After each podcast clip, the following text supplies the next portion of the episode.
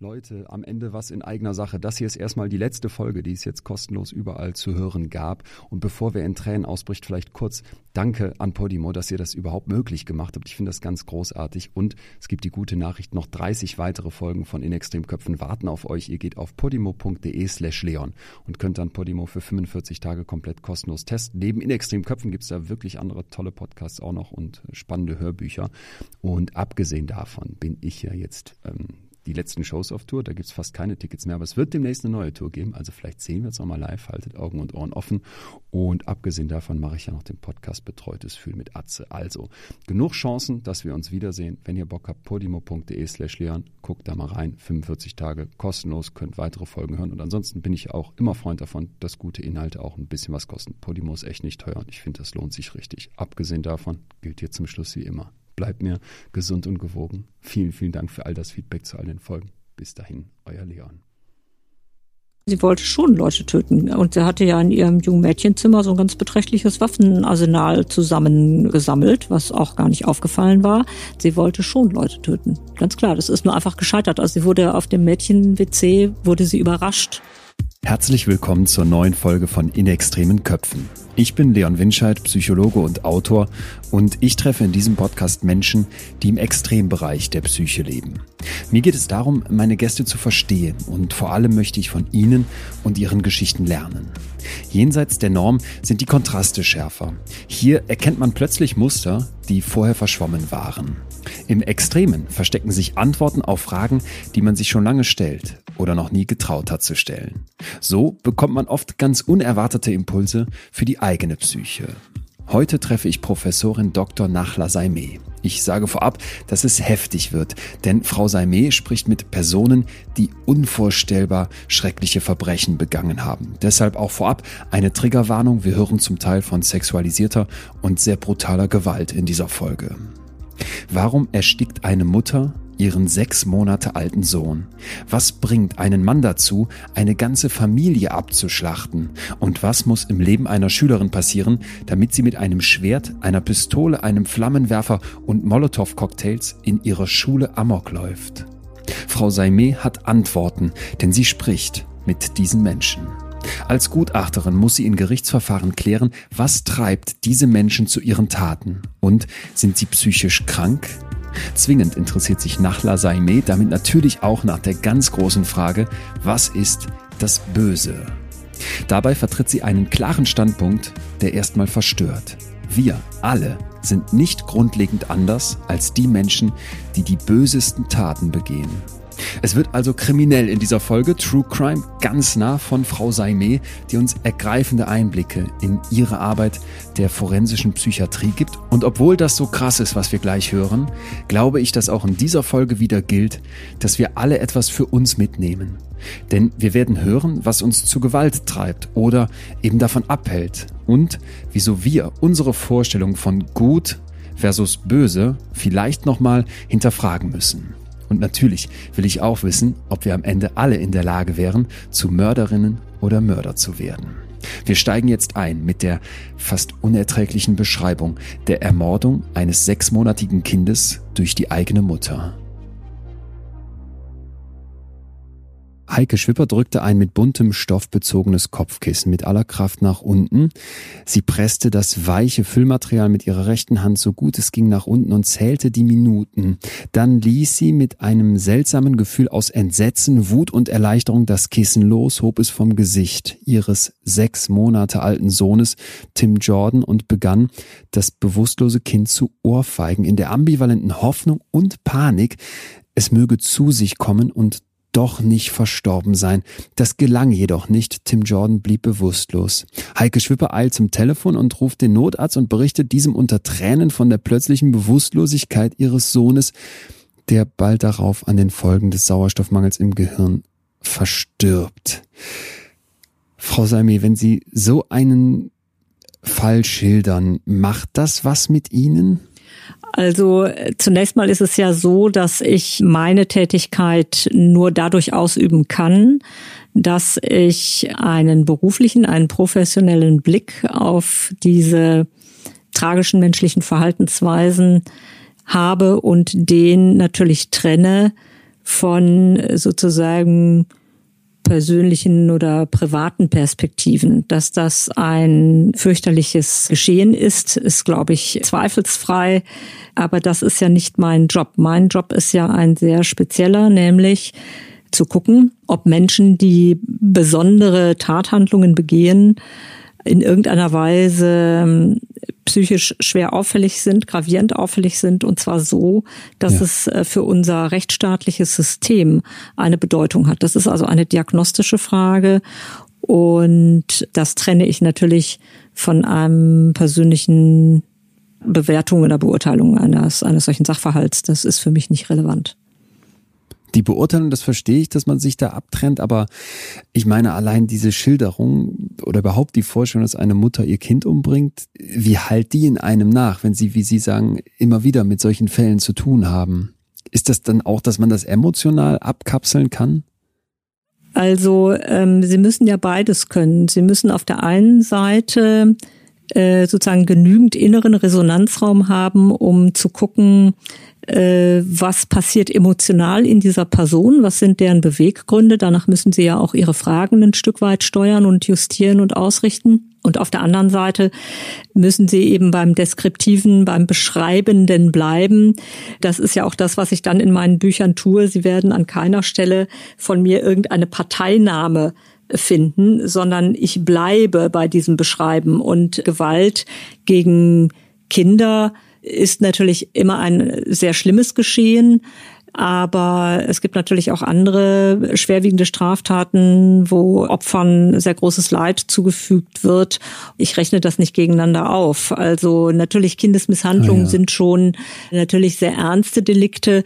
Und man merkt auch, wenn sie dann als Sachverständige im Gerichtssaal sitzen, dann merkt man schon, dass die gesamte Stimmung im Gerichtssaal doch eine andere ist, wenn es um getötete Kinder geht, als wenn es zum Beispiel um schwere Körperverletzungsdelikte geht, die Erwachsene untereinander ausmachen. Also die, die Stimmung im Gerichtssaal ist bei Kindesmisshandlungs-, Kindstötungsdelikten schon ein bisschen anders. Das würde ich über all die Jahre schon so sagen. Und sogar bei Fachtagungen, wenn es um den Schwerpunkt Kindesmisshandlung geht, das lässt äh, Teilnehmer und Zuhörer insgesamt durchaus nicht kalt. Es ist schon eine andere Atmosphäre, aber sie müssen professionell ihre Aufgabe versehen und wenn sie das nicht können, dann dürfen sie solche Fälle auch nicht annehmen. Das ist ganz klar. Ja. Ich habe die Atmosphäre gerade noch nicht ganz gepackt. Ist das mehr eine Wut? Ist das eine Abscheu? Ist das ein Unverständnis oder ein Mix aus allem oder ist es noch was ganz anderes? Nee, das ist mehr Trauer. Das, äh, es ist, glaube ich, mehr Trauer und mehr Ratlosigkeit und Hilflosigkeit, die da so durch den Raum wabert. Also es macht die Leute eher betroffen. Es macht sie witzigerweise weniger wütend im engeren Sinne, sondern es okay. macht sie eher betroffen im Krankenhaus, wohin dann der Junge gebracht wird, von dem wir gerade gehört haben, äh, findet man flohstichförmige Einblutungen in den Bindehäuten und in der Mundschleimhaut und damit ist ganz schnell klar, das ist kein plötzlicher Kindstod gewesen, sondern der Junge ist Opfer einer Gewalttat geworden. Die Mutter wird festgenommen und einige Jahre später ruft man sie dazu durch die Staatsanwaltschaft und fragt, ob sie ein Gutachten über die junge Mutter erstellen können, weil jetzt in einem umfassenden Geständnis herausgekommen ist, dass sie vor acht Jahren Jahren auch noch ihre Tochter getötet hat. Sie treffen Heike Schwipper dann im Gefängnis. Wen treffen Sie? Was ist das für ein Mensch? Ja, ich treffe eine Frau, die selber in der Tat eine sehr schwierige Biografie hat. Eine, eine Frau, die unter emotional sehr verwahrlosenden und misshandelnden Verhältnissen groß geworden ist. Auch wenn ich das beschreibe, möchte ich nicht so verstanden werden, wie man das üblicherweise ganz gerne Psychiatern attestiert, dass die für alles Verständnis hätten und dass immer alles auf irgendeine böse Kindheit geschoben wird. Das ist überhaupt nicht mein Thema, sondern auch da bleibe ich bei dem Beschreiben, unter welchen Sozialisationsbedingungen Menschen sich selber entwickeln und selber die ersten Schritte ins Leben finden.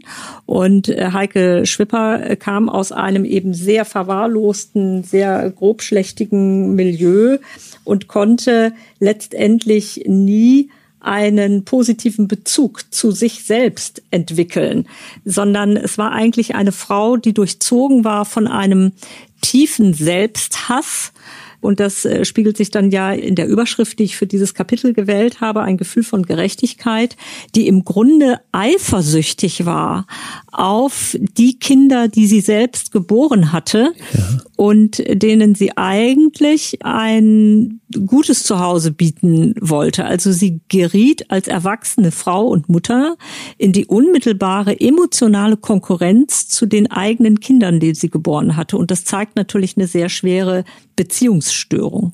Wo die herkommt und was Heike Schwipper für eine Vergangenheit mitbringt, die, wie Sie sehr klar sagen, nicht dazu führen soll, dass man jetzt sagt, ich habe Verständnis für so eine Tat, aber vielleicht kann ich sie ein Stück weit verstehen. Das möchte ich unbedingt später noch genauer aufdröseln und von Ihnen wissen. Erstmal, das, was Sie gerade beschreiben, klingt unglaublich. Da ist also jemand, der eine schwere Bindungsstörung hat, ganz heftige Erfahrungen selbst in der Vergangenheit gemacht hat und jetzt sagt, hier sind meine Kinder und die werden von ihrer Mutter, nämlich mir selbst geliebt und darauf bin ich eifersüchtig? Ja, genau, so war's. So war's. Ja. Das klingt erstmal nach einem völlig absurden Gedanken. Wie bringen Sie da Ordnung rein, wenn Sie sich dann mit so jemandem treffen? Naja, zunächst mal habe ich natürlich eine Ordnung im Kopf, wie ich ein Gespräch aufbaue. Ich beginne üblicherweise nach einem Eingangspassus, wo man sozusagen sich in die Gesprächssituation einfindet und wo ich so nach dem aktuellen Befinden und der aktuellen Situation frage, beginne ich mit der Biografie, um erstmal zu verstehen, in welches Milieu wurde eine Person, ein Mensch hineingeboren, wer sind die Eltern, wer sind die Großeltern, was hat dieses Milieu bestimmt, wie war der Erziehungsstil, wie war das Elternhaus, wie waren Schule, Freundschaften und so weiter. Also wie ist jemand erstmal durch das Leben gegangen, was hat ihn geprägt, wer hat ihn geprägt, bis zu jenem Tag, wo jemand vor mir sitzt. Und dann schaue ich mir eben spezielle Themen an, also Partnerschaftsverhalten, Bindungsverhalten, die Idee, überhaupt Mutter zu werden, woher kommt überhaupt die Vorstellung, Mutter werden zu wollen wie kam es zu den Schwangerschaften? Wie wurden die Schwangerschaften erlebt? Wie wurde dann diese Mutterrolle erlebt? Und dann sprechen wir letzten Endes über, über soziale Bedingungen, aber eben dann auch über das emotionale Erleben.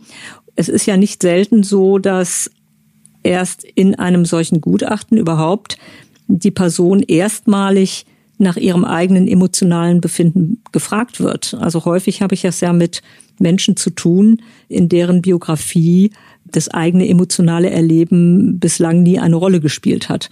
Wie gesagt, meine Aufgabe sehe ich darin zu beschreiben. Also ich würde mich eher mit einer Art psychiatrischen Porträtmaler vergleichen.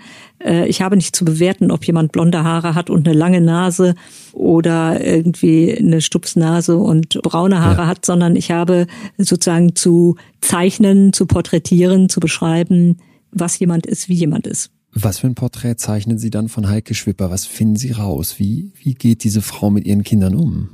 Naja, also sie ähm, hat äh, ja eine Zeit gehabt, insbesondere auch mit der ersten Tochter, mit diesem sogenannten Münchhausen by Proxy-Syndrom. Sie hat also die Kinder misshandelt, hat ihre Wut an diesen Kindern ausgelassen, hat dann aber sofort immer wieder versucht, die, äh, die Kinder wieder sozusagen zum Bewusstsein zu bringen, zu retten, weil sie auf der anderen Seite dann sozusagen neben sich stand und auch gesehen hat, was sie macht. Und dann gab es so dieses Gefühl, mein Gott, was mache ich hier? Das geht so nicht. Also auch ein Erschrecken vor sich selbst, aber gleichzeitig eben dieses Übermanntwerden von dieser Wut, von diesem Destruktionswillen den Kindern gegenüber. Und in dem Fall war es jetzt so, dass bei einer Frau, die so schwerwiegend kontaktgestört sind, so schwerwiegend beziehungsgestört sind, wie Frau Schwipper es war, dass äh, wir da eben die Kriterien haben, eine Persönlichkeitsstörung als so gravierend zu beschreiben, dass ich sagen konnte, dass für diese Tatsituation, wo sie also unmittelbar äh, dem Kind Gewalt antut, eigentlich ein doch beträchtlich vermindertes Hemmungsvermögen hat.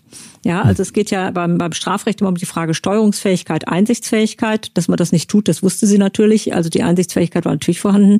Aber die Frage, kann sie ihren Impulsen aus Hass, Neid, Eifersucht, Aggression widerstehen? Und da war sie eben in dieser hochabnormen Beziehungspathologie nicht vollständig in der Lage, diesen Impulsen zu sozusagen zu widerstehen.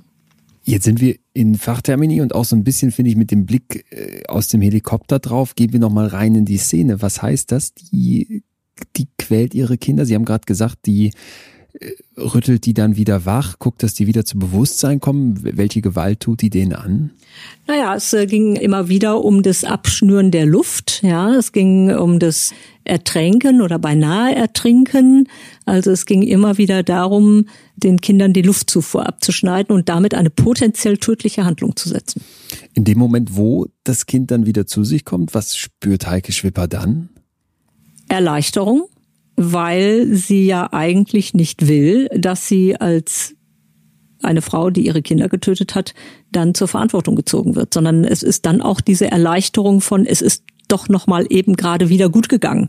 Und es ist dann auch dieses Bedürfnis, äh, das Ereignis eigentlich auszublenden und im Grunde vor sich selbst so zu tun, als ob nichts gewesen ist. Okay, also ist es dann aber wieder, weil das ja ganz spannend, ist es dann aber wieder diese andere Ebene, diese Ebene, dass da ein Mensch im Blick hat, welche Konsequenzen das für mich haben könnte? der dann zuschlägt und die Emotionen sind aber eigentlich noch da, nämlich die Wut, die Eifersucht und Co. Aber jetzt will ich halt eben wieder äh, Vorsicht dieser Strafe entgehen und weiß auch, was das bedeuten würde, ein Kind umzubringen. Genau, also das ist immer da. Und dann ist auch die Erleichterung da, dass es sozusagen so weit dann doch nicht gekommen ist. Und dann wird dieses Problem mit der Wut und der Eifersucht wird sozusagen wieder beiseite geschoben. Nach dem Motto, na, es ist ja schon noch, noch mal gut gegangen, vielleicht mache ich es jetzt auch nicht mehr, vielleicht war das ja auch das letzte Mal. Ja, also auch sich selber ein Stück weit einzusuggerieren, es könnte das letzte Mal gewesen sein und wenn ich es nicht mehr tue, dann habe ich ja kein Problem mehr. Aber natürlich ist es ein feststehendes Muster, das sie eben bei beiden Kindern wiederholt getan hat und dass der Tim Jordan dann zu dem Zeitpunkt gestorben ist, wo er gestorben ist, das ist ja Zufall, ja. Das hätte schon Wochen vorher oder das hätte auch ein paar Monate später passieren können. Sondern äh, wann es dann schief geht, das ist eigentlich wirklich Zufall. Wie geht es der Frau Schwipper, als sie Ihnen das so erzählt, was Sie dann alles da im Detail jetzt beschreiben können? Ja, sie war schon auch traurig, aber man mag natürlich bei Menschen mit einer so sehr tiefgreifenden Störung, dass auch der Zugang zu den eigenen Gefühlen, zu der eigenen Gefühlstiefe doch auch ein Stück abgeschnitten ist. Also sie war schon sehr traurig, sie, sie hatte schon natürlich auch Schuldgefühle. Im Grunde ist so etwas ja auch immer eine Selbstbestrafung. Das heißt, sie haben vorher schon ein negatives Bild von sich selbst. Sie erleben sich ja selbst als nicht liebenswürdig und damit auch die Kinder, die sie gebären, im Grunde vom Ursprung her als nicht liebenswürdig. Und jetzt bringen sie ihre Kinder um und tun also etwas, was nun wirklich auch gar nicht liebenswürdig ist. Das heißt, sie bestätigen auch dadurch noch ihr negatives Selbstbild.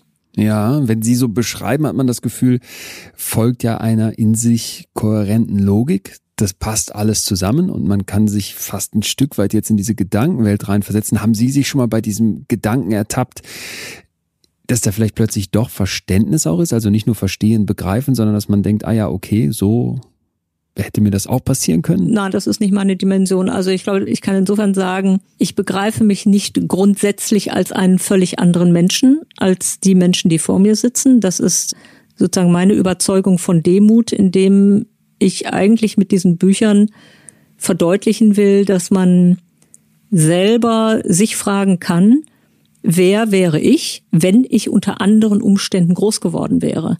Dass ich jetzt persönlich in dieser Form, in der ich als Mensch nach La Saime vor Ihnen sitze, zu diesen Handlungen mit sehr hoher Wahrscheinlichkeit nicht neige, hängt damit zusammen, dass ich durch die Grundbedingungen, mit denen ich auf die Welt gekommen bin und in denen ich groß geworden bin, Eigenschaften habe entwickeln können, mhm. die häufig Menschen, die schwere Gewaltstraftaten begehen, eher nicht haben. So, das ist aber nicht mein eigenes Verdienst. Also wäre ich unter den gleichen Bedingungen groß geworden wie Heike Schwipper, könnte es ja sein, dass ich etwas ganz Ähnliches tun würde. Ich bin aber nicht unter diesen gleichen Bedingungen groß geworden. Aber das ist ja etwas, was ich mir nicht selber zuzuschreiben habe. Das ist ja keine Leistung, sondern das ist ja einfach ein Schicksal.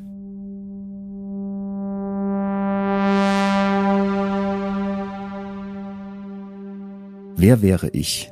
Wenn ich unter anderen Umständen groß geworden wäre?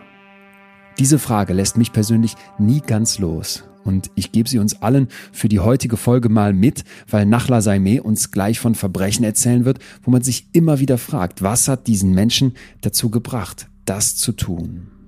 Gerade dann, wenn wir uns im Alltag dabei ertappen, dass wir die Handlungen einer anderen Person nicht vollziehen können, brauchen wir diese Frage. Denn Nachla Saimeh sagt ganz klar, dass wir von Geburt an alle einem Schicksal ausgesetzt sind. Für viele Dinge können wir nichts. Ich finde, sie bringt diese Botschaft sehr klar rüber und man merkt, wie menschlich sie den Personen begegnet, die sie begutachtet. Und trotzdem dürfen wir dabei natürlich nicht vergessen, dass nicht alle Menschen mit einem schlimmen Schicksal böse Taten begehen, geschweige denn, dass ein schlimmes Schicksal hier eine Rechtfertigung sein kann. Manche von uns sind resilient, uns passiert Schreckliches, aber wir haben psychische Widerstandskräfte, um nicht abzudriften. Das bedeutet, dass Kinder, die Schreckliches erlebt haben, die in absolut widrigen Bedingungen aufwachsen mussten, am Ende trotzdem psychisch und physisch völlig gesunde Erwachsene werden können. Und damit wird klar, es ist vor allem eins, komplex. Das sehen wir auch im Fall von Heike Schwipper, die Mutter, die ihr Kind erstickt. Das eigene Schicksal, in ihrem Fall die schlimmen Erfahrungen in der Kindheit, kann nur teilweise als Erklärung für ihre schrecklichen Taten als Erwachsene herangezogen werden. Denn jeder Mensch hat natürlich bei seinen Entscheidungen gewisse Freiheitsgrade. Mir ist das an dieser Stelle so wichtig, weil wir es uns zu einfach machen, wenn wir sagen, schwere Kindheit, Missbrauchserfahrung, Gewalt oder ähnliches führt dazu, dass die Person zur Verbrecherin wird oder ein böser Mensch. Ich hatte hier schon so viele Gäste und ihr erinnert euch bestimmt, die zum Teil Schreckliches erfahren haben, in ihrer Kindheit misshandelt, vergewaltigt wurden oder ähnliches und später niemals irgendwas getan haben, das wir als böse bezeichnen würden. Bei jeder Bewertung einer Tat und vor allem der Schuldfähigkeit eines Täters oder einer Täterin müssen wir also genauer hingucken. Und genau das ist der Job von Professorin Saimeh. Sie begutachtet die Schuldfähigkeit. Und dieser Prozess besteht aus zwei Stufen. Erstens muss eine psychische Störung vorliegen, die während der Tat eine Auswirkung auf die Einsichtsfähigkeit und oder die Steuerungsfähigkeit hat. Also kann ich verstehen, was ich da tue und habe ich die Kontrolle über mein Handeln? Habe ich das Steuer in der Hand? Ich drösel das für euch nochmal weiter auf, weil es so wichtig ist. Eine eingeschränkte Einsichtsfähigkeit durch eine psychische Störung bedeutet, dass ich nicht in der Lage bin, das Unrecht einzusehen. Das kann sowohl von der Intelligenz abhängen, verstehe ich, was ich hier mache, und von der Fähigkeit zwischen Einbildung und Realität zu unterscheiden. Wenn ich wegen einer Hirnerkrankung zum Beispiel in einer Psychose hänge und aus Wahn handle, dann kann ich Realität und Einbildung im Zweifel überhaupt nicht mehr unterscheiden. Und dann fehlt mir natürlich auch die Fähigkeit zur Einsicht, was ich da gerade tue. Jetzt, weil es so wichtig ist in den Fällen, die wir heute hören, auch nochmal die Steuerungsfähigkeit unter der Lupe. Die Steuerungsfähigkeit umfasst die Möglichkeit auf Reize der Umgebung, also was passiert um mich herum, mit angemessenen Reaktionen zu antworten. Also habe ich adäquates Verhalten und ganz wichtig, sich dabei selbst unter Kontrolle zu halten. Organische Hirnschäden, Intoxikation durch Drogen beispielsweise oder Psychosen können dazu beitragen, dass Personen eben nicht mehr in der Lage sind, ihre Impulse, das, was sie tun, ausreichend zu hemmen und im Griff zu behalten.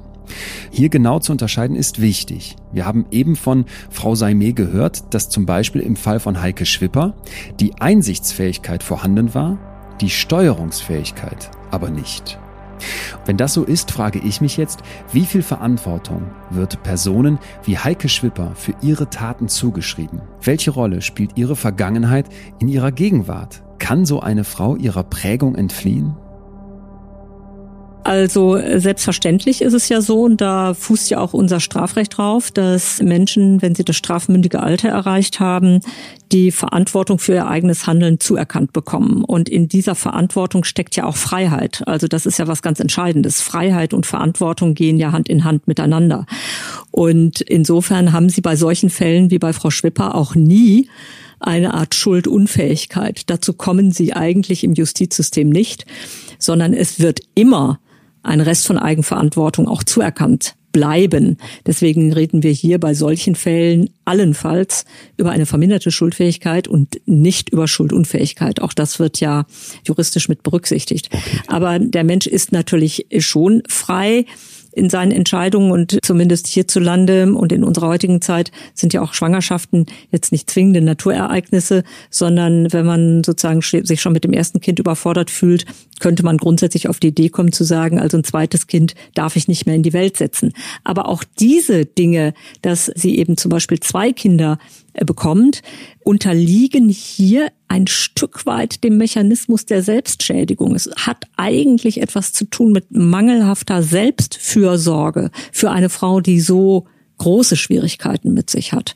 Also auch da unterliegt äh, dieses Muster der Elternschaft eigentlich dem gesamten Muster, wie sie sich selbst begegnet. Wenn sie sich was Gutes tun würde, würde sie normalerweise sagen, ich kann mit Kindern nicht umgehen, das überfordert mich, ich kann keine gute Mutter oder hinreichend gute Mutter sein, ich darf keine Kinder bekommen. Aber auch diese Art der Selbstfürsorge, die eine erweiterte Fürsorge auch für die nicht geborenen Kinder ist, kann sie eben nicht aufbringen. Frau Schwipper, will sie als Sachverständige explizit eine Frau. Und was sie dann rausfinden, das möchte ich gleich, wie gesagt, unbedingt noch im, im Detail hören und Frau Schwipper noch besser ja, verstehen. Aber erstmal haben Sie das öfter, dass Leute dann sagen, ich hätte gerne Frau Saime, weil sie auch eine Frau ist? Das habe ich nicht so häufig. Es gibt Täterprobanden, die wünschen sich weibliche Sachverständige manchmal auch Männer, die zum Beispiel von anderen Männern in der Kindheit sexuell missbraucht worden sind, die sich dann mit weiblichen Sachverständigen leichter tun oder meinen leichter zu tun. Aber das ist deutlich in der Minderzahl. Ich selber mache meine Tätigkeit, meine Aufgabe nicht anders, ob ich eine Frau begutachte oder einen Mann begutachte. Also für mich ist es kein Unterschied. Wer sich mit Gewaltkriminalität befasst, schreiben Sie, hat es überwiegend mit Männern zu tun. 10 zu 1 ist das Geschlechterverhältnis in Bezug auf Gewalttaten. Und die Zahlen in Deutschland sprechen eine eindeutige Sprache, schreiben Sie weiter. In Deutschland stehen 79.960 Haftplätze für Männer, 4.260 Haftplätzen für Frauen gegenüber. Das ist ungefähr 20 Mal so viel jetzt, was die Gefängnisplätze mhm. angeht. Wie ist das zu erklären? Sind da Männer und Frauen unterschiedlich? Fragezeichen, ein Mensch, wir sind doch irgendwie alle eine Spezies und gleich. Also ist da tatsächlich ein Unterschied da oder ist das etwas Gesellschaftliches? Also sowohl als auch. Der Begriff des Oder gehört ja bei mir intern zum, zum verbotenen Wortschatz, okay. sondern es ist eigentlich immer ein Und. Ja. Das eine ist, dass in der Tat das Leithormon männlicher Menschen, das Testosteron, durchaus für die aggressive Durchsetzungsbereitschaft ja auch verantwortlich zeichnet. Das heißt, es gibt eine biologische Grundkomponente, warum Männer eher zu dem aggressiven Verhaltensrepertoire neigen und Frauen weniger. Das andere ist, dass Wut und Ärger bei Frauen häufiger in die Autodestruktion geht, in die Selbstschädigung, also sich schneiden, sich ritzen, sich anderweitig selbst schädigen, während Männer dann eher zuhauen. Dann ist es so, dass wir den besonderen Bereich natürlich haben der sexualisierten Gewalt. Das ist eine ganz klare Männerdomäne, auch wenn wir jetzt endlich dabei sind, auch mehr hinzugucken, was denn mit sexuellen Übergriffen ist, die von Frauen begangen werden. Die gibt es ja auch. Also gerade auch in dem pädosexuellen Bereich. Aber das Ungleichgewicht wird dort sicher sehr stark bleiben. Wohl auch, weil es meiner Kenntnis nach eine engere neuronale Verschaltung gibt zwischen den Zentren im männlichen Gehirn, die für Aggression zuständig sind und die für Sexualität zuständig sind. Und das andere sind in der Tat natürlich auch kulturelle Einflüsse, das sind Einflüsse des Rollenmodells, das sind auch Einflüsse der Kultur, wie wir mit Lebenskrisen umgehen. Männer werden eher dafür verlacht, wenn sie sich Hilfe suchen, wenn sie sagen, ich bin an einem Punkt in meinem Leben, wo ich nicht weiterkomme, ich brauche Hilfe beim Lösen meiner Probleme. Das wird nach wie vor tendenziell als unmännlich angesehen, während wenn Frauen nicht weiterkommen, ja. wird es eher als etwas Natürliches angesehen. Also da sind auch die Rollenklischees noch sehr massiv in einer sehr ungünstigen Weise wirksam. So, und jetzt zeigen Sie aber naja, Vorsicht, liebe Leute, es gibt natürlich auch, der Titel ihres Buchs, grausame Frauen. Morden Frauen aus anderen Gründen als Männer? Werden Frauen aus anderen Gründen zu Gewalttäterinnen? Also der Grund dieses Buches ist ja, dass ich im Grunde sagen will, wenn Frauen erstmal über die Schwelle treten und gewalttätig werden, dann stehen sie auch Männern da in nichts nach. Nicht? Also Tod ist tot. Ja. Das äh, macht dann auch keinen Unterschied. Und ich äh, sage immer etwas ironisch, Sie können ja mal eine Leiche fragen, ob die jetzt glücklich darüber ist, dass sie von der Frau umgebracht wurde oder nicht. Die Antworten werden wir nicht kriegen, aber ich hätte eine Idee, wie so eine Antwort aussehen könnte. Das heißt, im Endergebnis ist beides das Gleiche. Nur bei Frauen passiert es seltener. Und bei Frauen spielen sich die Tötungsdelikte ganz vornehmlich im sozialen Nahfeld ab. Bei Männern ist es so, dass sie häufiger ja auch Tötungsdelikte haben mit losen Bekanntschaften oder fremden Leuten oder denken sie an Kneipenschlägereien, wo eine Körperverletzung mit Todesfolge passiert oder wo ein Totschlagsdelikt passiert. Und bei Frauen ist es so, dass eher die Opfer im unmittelbaren sozialen Nahfeld gefunden werden, also die Kinder oder aber eben auch der eigene Lebensabschnittsgefährte oder Ehepartner. Und dass Frauen üblicherweise, zumindest wenn es um erwachsene Opfer geht, die Tathandlungen mehr planen müssen, weil wenn sie ihren Lebenspartner umbringen wollen, dann ist es im Regelfall so, dass der ihnen erstmal körperlich überlegen ist. Ja. Und sie müssen eine Version finden, um einen körperlich überlegenen Menschen zu attackieren und so zu attackieren, dass er nicht für sie selbst wieder zur Gefahr wird. Von daher werden Frauen dann auch häufiger wegen Mordes verurteilt, weil es dann sozusagen das Ausnutzen von Heimtücke zum Beispiel ist, während bei Männern häufig auch in der Partnerschaftsgewalt dann eher Totschlagsdelikte angenommen werden.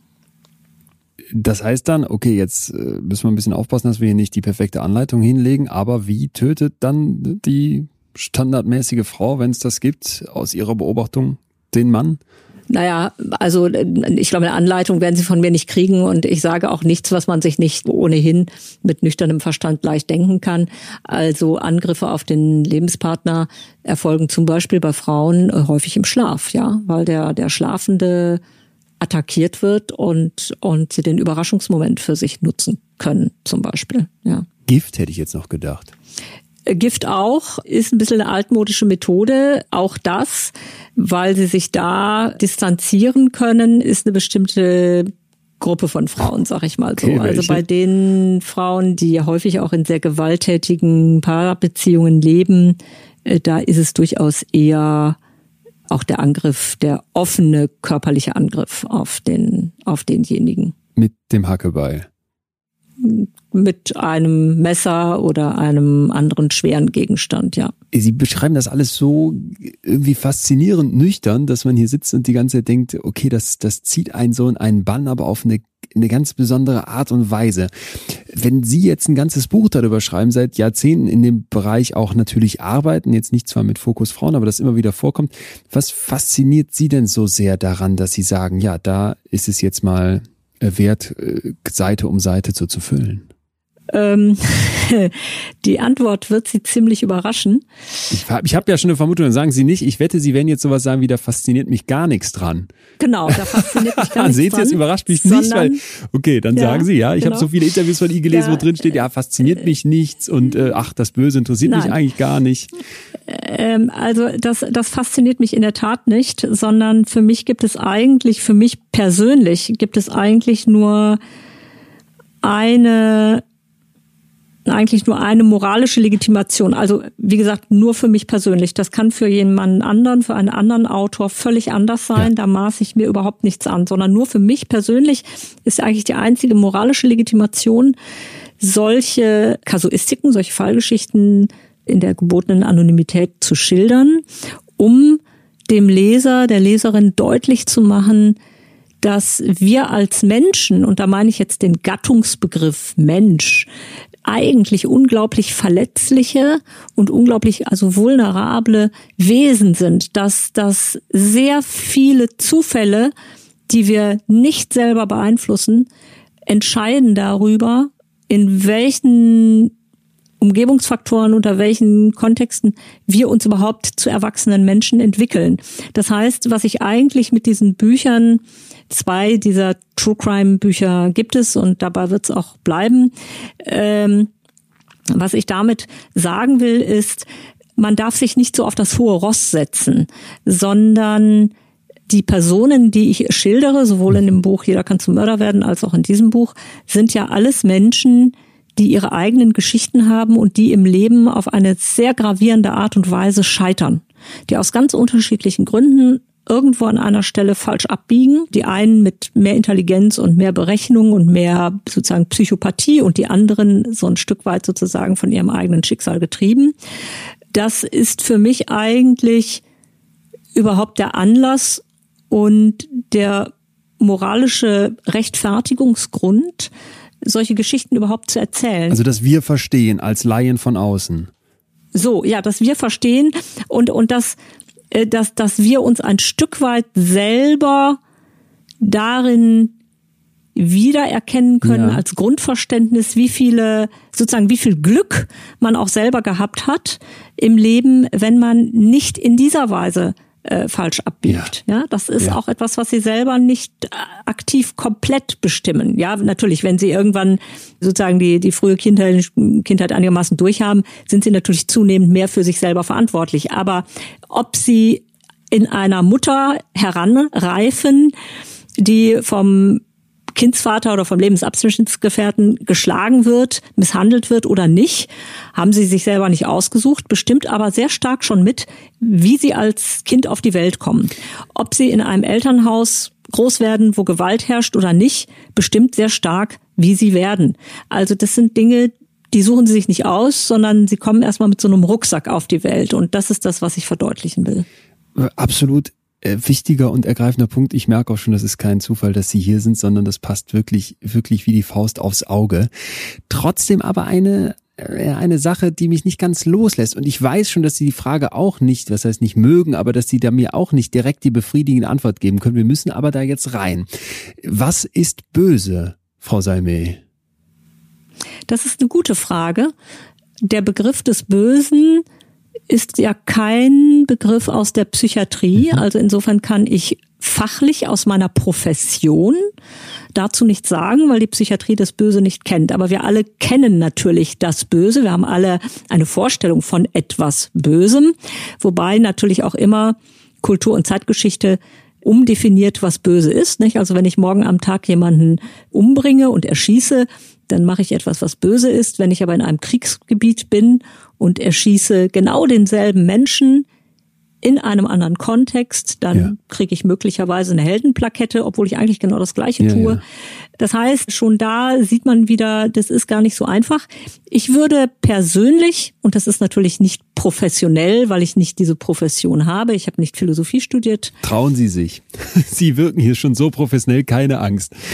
Auch nicht, äh, nicht Theologie studiert, aber ich würde schon sagen, das Böse resultiert, so möchte ich es mal sagen, böses Handeln resultiert aus dem verlorenen Bewusstsein darüber, dass wir letzten Endes in unserem Sein alle miteinander verwoben sind. Also ich glaube, dass das, das Böse ist ein Produkt der Erfahrung von Getrenntsein in der Welt und es ist ein Handeln, das lebensfeindlich ist. Ein Handeln, das auf Lebensverneinung abzielt, das anderen Menschen, anderen Individuen den Lebensraum nimmt und die Lebensberechtigung abspricht. Also ich glaube, es ist ein Handeln gegen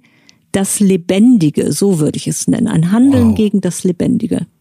Da würde ich Ihnen jetzt auch einen Ruf an den philosophischen Lehrstuhl sofort attestieren, zutrauen, wie auch immer.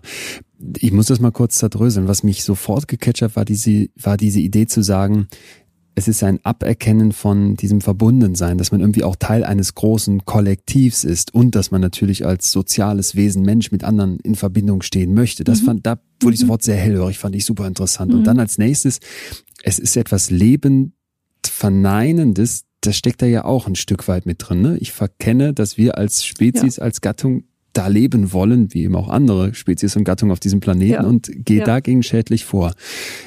Ja. Super interessant. Ich hätte jetzt nämlich gedacht, dass Sie mir sagen, nee, das möchte ich nicht einstufen. Sie waren ja auch erst auf dem Trichter, aber damit haben Sie mir jetzt einen total spannenden Punkt gegeben, weil ich mich ja nochmal frage, und da würde mich interessieren, wie Sie das einstufen. Vielleicht können wir es auch mit einem Fall füllen. Da hat jemand eine schreckliche Erfahrung. Da hat jemand Kindheit XYZ durchleben müssen. Der Vater hat schon die Mutter geschlagen und so weiter und wird jetzt eine Straftat begehen. Macht was ganz Schreckliches. Es bleibt aber, da waren wir uns eben schon einig, noch dieses Quäntchen an Freiheitsgrad, dieses Momentum, in dem ich sagen kann, ich bieg doch andersrum ab und bring keinen um. Mhm. Haben Sie da einen Fall, wo Sie sagen würden, ja, da würde ich sagen, da ist jemand böse und biegt eben andersrum ab als naja, das, ob eine Handlung böse ist, auch vor dem Hintergrund des, des äh, kulturellen, mhm. normativen Rahmens, hat ja nichts mit der Kindheit zu tun. Ja, also wenn ich irgendwie, weiß ich nicht, meinen Nachbarn erschlage, dann ist das böse. Ja. Es ist böse, wenn es ein netter Nachbar ist. Es bleibt auch böse, wenn es wenn es ein dummer Typ ist. Ja, also wenn alle irgendwie sagen so, naja, wenn der wieder die Hecke am Sonntag schneidet, freut sich jetzt ja. auch die Nachbarschaft. So, ja, also Sie wissen, was ich meine. Das heißt, diese Handlung bleibt immer böse, aber das Böse ist ja nicht daran gebunden, ob jemand schuldfähig ist oder nicht schuldfähig ist. Und das ist auch nicht daran gebunden, ob jemand eine schlechte Kindheit hat oder keine schlechte Kindheit hat. Mhm. Sondern das sind alles nur Aspekte der Rechtsprechung. Und das sind ja rein normative Maßstäbe. Das sind ja reine Setzungen. Das merken Sie ja auch an der Entwicklung der Gerichtsbarkeit. Ja, man kann, nehmen wir mal an, also für, für Tötungsdelikte äh, gibt es Staaten, wir alle kennen welche, wo die Todesstrafe ausgesprochen wird. Stimmt. Die gibt's bei uns Gott sei Dank nicht mehr. Das heißt, wir haben ein und dasselbe Delikt, was weiß ich, irgendwie ein Mörder bringt ein Liebespärchen im Wald um, das er beobachtet hat und bringt beide um und verscharrt die irgendwie im Wald. Das würde ich sagen, ist eine ziemlich böse Tat. Da können Sie, wenn Sie, je nach Bundesstaat in den USA, können Sie dafür eine Todesstrafe kassieren. Wenn Sie das hier machen, kommen Sie in lebenslange Haft. Die Tat bleibt dieselbe. Die Antwort der Gesellschaft darauf ist eine in dem Fall unterschiedliche. Aber es ist wiederum eine Handlung gegen das Lebendige, gegen das lebendige Prinzip. Und das, glaube ich, in einer sehr komplexen Art und Weise. Jetzt könnte man sagen, ja, aber wie ist es denn zum Beispiel mit Schwangerschaftsunterbrechung? Das ist ja auch ein, ein lebendiges Prinzip, was da sozusagen sich nicht weiterentwickeln kann. Ich würde das auf eine relativ abstrakte Ebene heben wollen, weil auch da unterschiedliche Leben miteinander verknüpft sind und für mich zum Beispiel auch etwas böse ist, wenn man einem anderen Menschen Lebensgrundlagen abspricht. Also das muss gar nicht eine körperliche Gewalt sein. Das kann auch zum Beispiel etwas sein wie Menschen zu enteignen. Das ist eine böse Tat. Oder Menschen ihren kulturellen Bezugspunkt zu nehmen. Das ist eine böse Tat. Oder Kunst und Kultur zu zerstören als Menschheitsgedächtnis, als Zivilisationsgedächtnis, als geistige Leistung den Menschen in der Welt zu ja. verorten. Wenn man das zerstört, dann sind das abgrundtief böse, destruktive Handlungen. Ja, total. Ich bin nur die ganze Zeit, dass ich so hänge an diesem leichten Eindruck, dass Sie mir jetzt nicht einfach sagen würden, jemand, der seine Kinder umgebracht hat, hat eine böse Tat begangen, sondern dass Sie dann ein Aber hätten. Doch, natürlich, natürlich. Also, also, also, aber es ist nicht meine Kategorie. Ja. Verstehen Sie, es ist nicht meine Kategorie. Es bedarf nicht meiner Person zu sagen, dass das böse ist. Das ist mhm. redundant. Das ist redundant und das ist auch nicht Teil meiner Profession, sondern ich gucke mir an, warum hat er seine Kinder umgebracht? Hätte das, musste er es tun oder konnte er es lassen? So, und wenn er es lassen konnte, dann ist er voll schuldfähig, dann kommt er in Haft. Und wenn er es nicht lassen konnte, weil er meint, im Rahmen einer Psychose, die Kinder sind irgendwie Ausgeburten Satans und irgendwie wollen die Welt vernichten und er musste diese Kinder töten, um den Satan zu töten, dann muss man sagen, gut, dann ist er halt verrückt und dann konnte er nichts dafür. So einfach ist das. Ja, okay. dann bleibt die Tat schrecklich, aber das ist für mich keine Kategorie. Also damit habe ich einfach nichts zu tun. Ich sage mal so. Ja, ich äh, habe den ganzen Tag mit bösen Dingen zu tun, ja. aber das Böse ist für mich nicht diese Kategorie.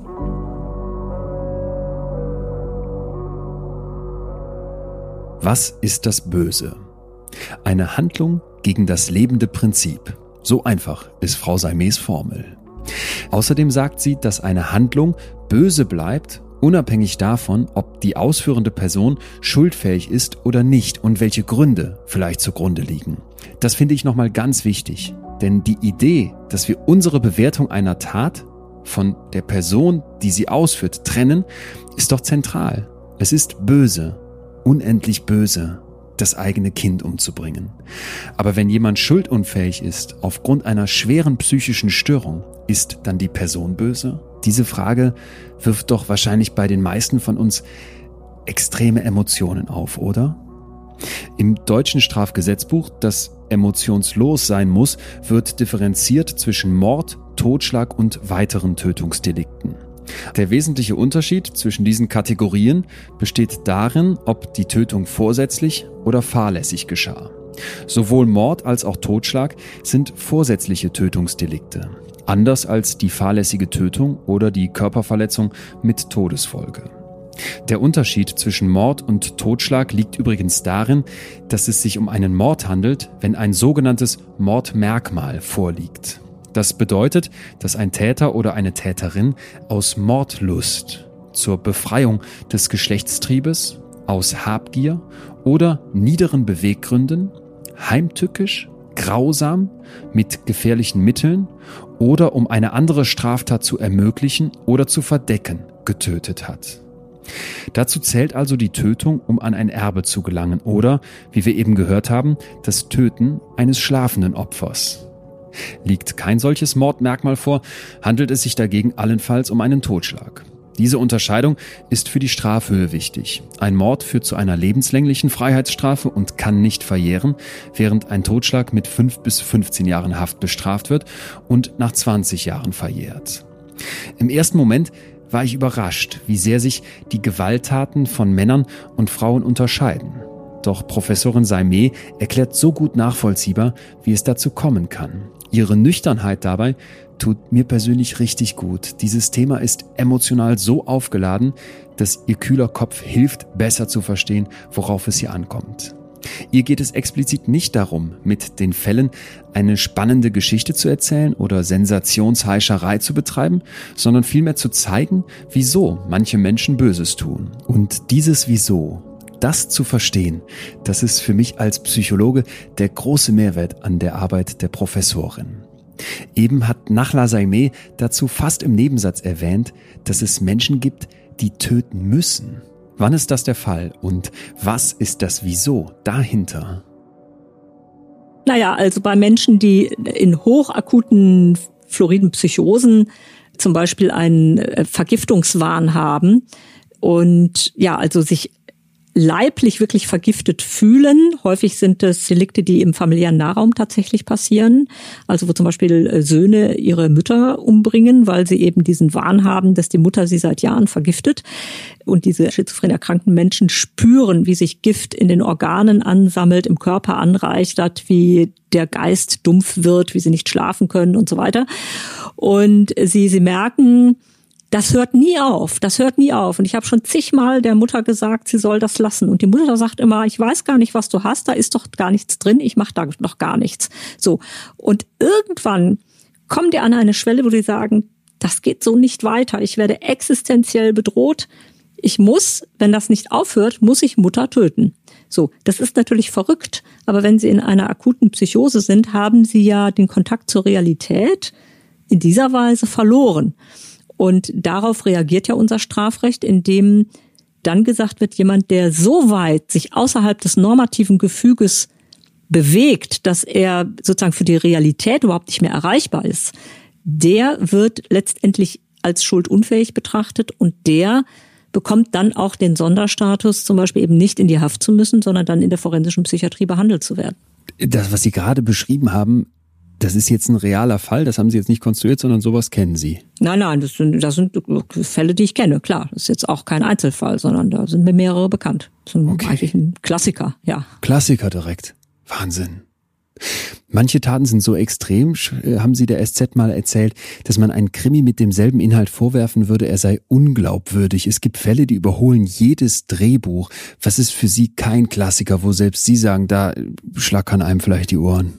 Ja, also ich sag mal, ich habe mal jemanden begutachtet, das kann ich jetzt so erzählen, weil der Mann ist höher betagt, auch mittlerweile verstorben und das Delikt liegt sehr, sehr, sehr, sehr lange zurück. Mhm. Ich habe mal jemanden Prognose begutachtet in der Sicherungsverwahrung der hatte vor etlichen Jahrzehnten eine ganze Familie ausgelöscht. Er hatte gesessen wegen Serienvergewaltigung, hat sich dann in der Haft mit Segeln und Segeljachten befasst.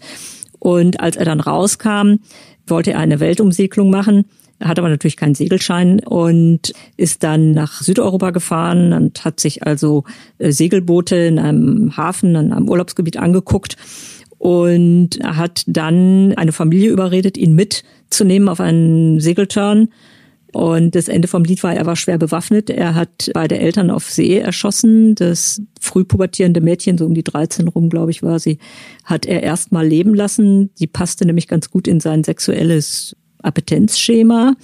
Mit der ist er dann nochmal an Land und dann wusste er aber auch nicht, wohin mit dem Kind und dann hat er das Kind auch noch umgebracht. Das heißt, er hat innerhalb von 24 Stunden eine komplette Familie ausgelöscht.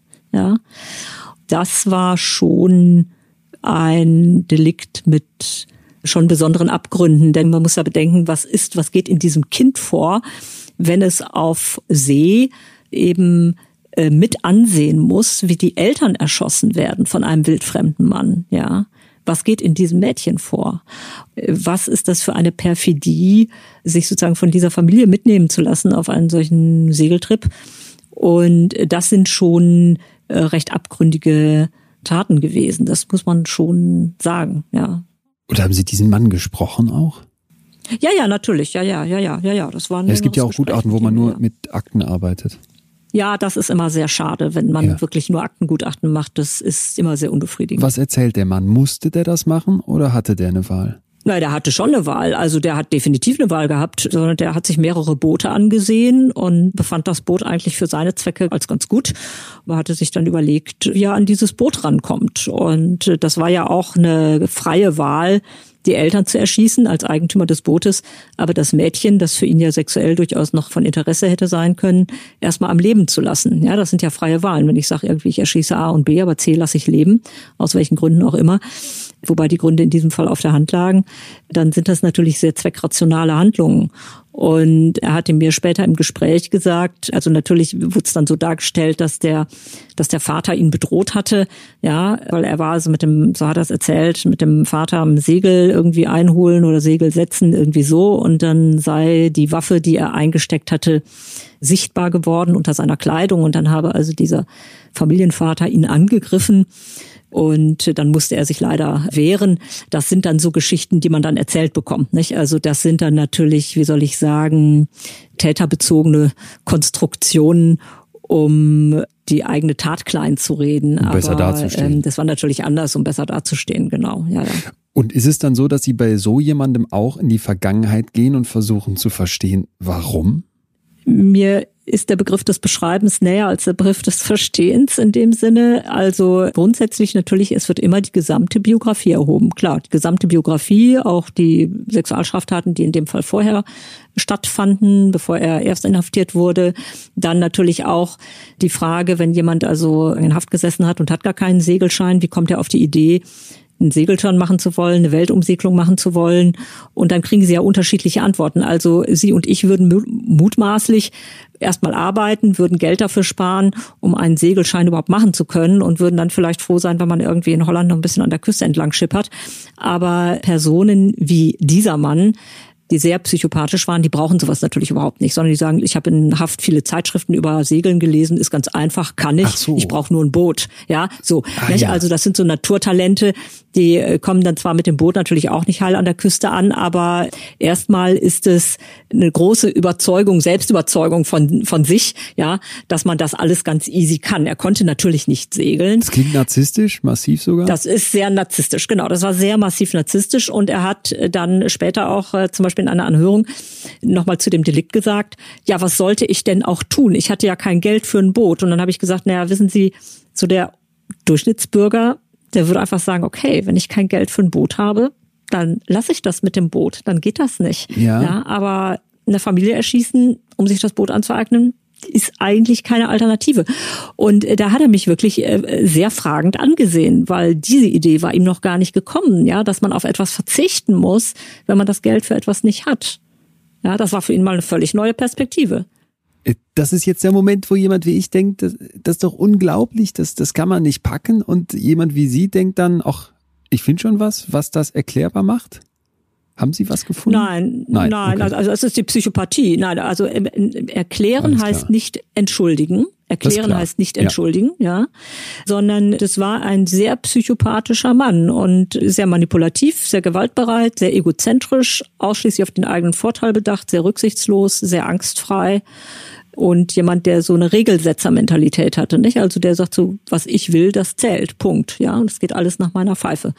Und das eben bis zu der Konsequenz äh, des Tötens. Und äh, das sind dann natürlich schon auch Personen, wenn man sie denn dann vor Gericht bekommt.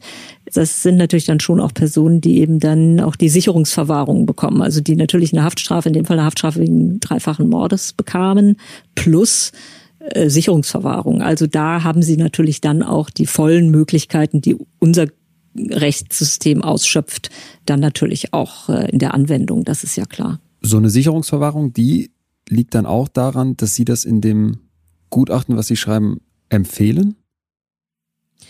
Ja, in dem Fall war es jetzt ein Prognosegutachten. Also da saß jemand schon in der Sicherungsverwahrung und war auch schon deutlich älter geworden in Haft. Und da ging es jetzt um die Frage der Prognose. Also da ging es um die Frage der weiteren Gefährlichkeit.